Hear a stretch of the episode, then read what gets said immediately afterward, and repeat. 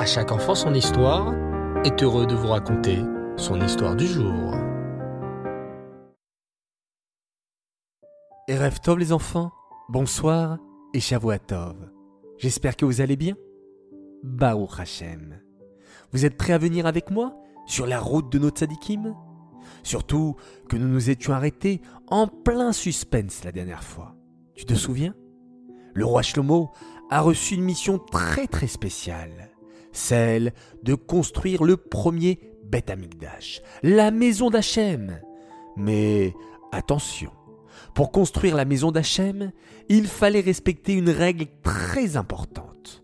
Ne pas utiliser de fer dans la construction du Beth Amikdash. Pas de couteau, pas de marteau, ni d'épée. Alors, comment faire pour couper les pierres du Beth Amikdash Lorsque le roi Shlomo alla demander conseil aux sages d'Israël, ces derniers dirent au roi Shlomo Votre Majesté, vous devriez utiliser le chamir. Qu'est-ce que c'est le chamir interrogea le roi Shlomo.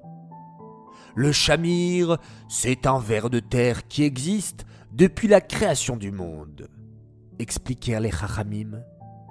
Le chamir est un ver de terre très spécial. Tout ce qu'il touche se fend automatiquement. Par exemple, poser le chamir sur une pierre, la pierre va se couper en deux. Même dans le désert, les Bné Israël se sont servis du chamir.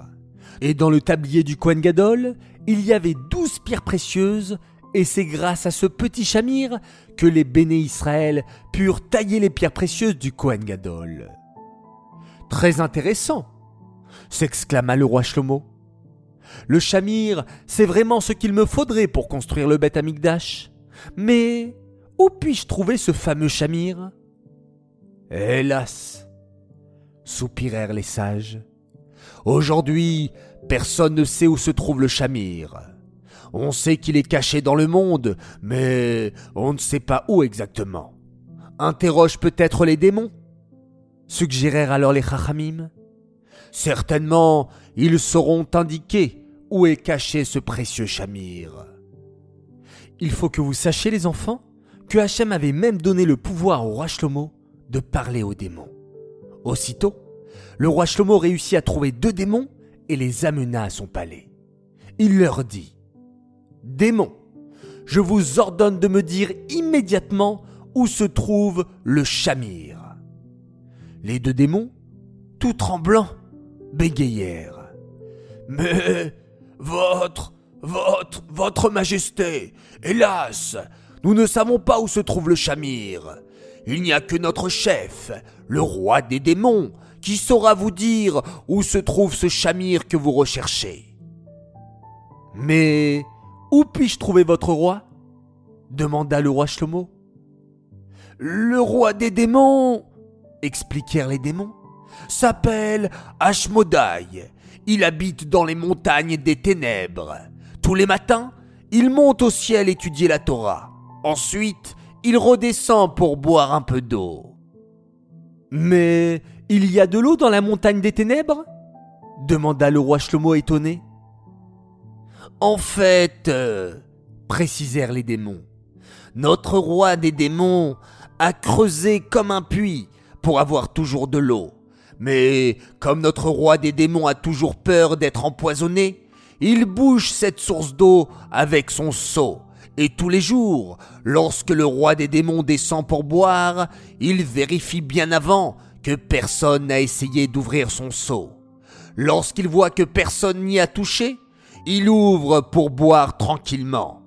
Ensuite, il retourne au ciel pour continuer à étudier la Torah. Voilà, Votre Majesté, tout ce que nous savons. Conclurent les deux démons. Nous pensons que si vous réussissez à attraper le roi des démons, il pourra vous dire où se trouve ce précieux chamir que vous recherchez. Le roi Shlomo remercia les deux démons pour leur aide et les renvoya.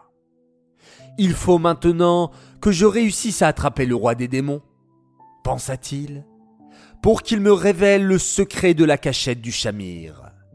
Hum, je crois que je sais ce que je vais faire.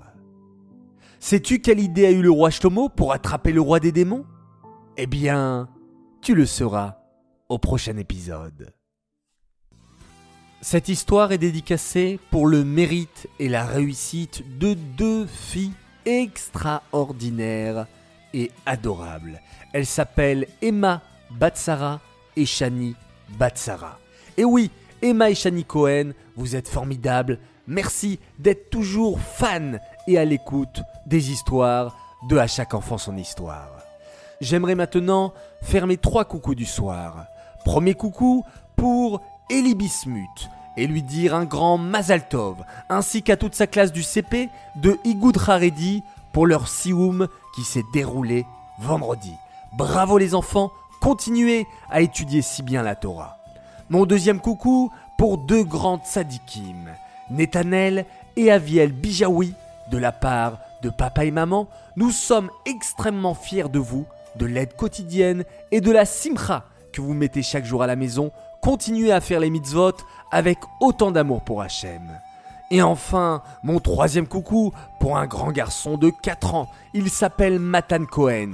Il est à la maternelle, il n'est pas encore à l'école juive, mais grâce à nos histoires de à chaque enfant son histoire, il arrive à apprendre beaucoup, beaucoup, beaucoup, beaucoup de Torah. Alors, je suis très fier d'écouter cela. Bravo Matan, tu nous fais extrêmement plaisir. Les enfants, je vous dis à tous, excellente nuit, faites de beaux rêves. On se retrouve exceptionnellement demain matin pour le troisième épisode de l'histoire de Purim. Et oui, dans quelques jours, cette grande et merveilleuse fête dont je suis pressé. J'espère que vous aussi. Voilà les enfants, on va maintenant se quitter en faisant tous ensemble un formidable schéma Israël. Laïla Tov.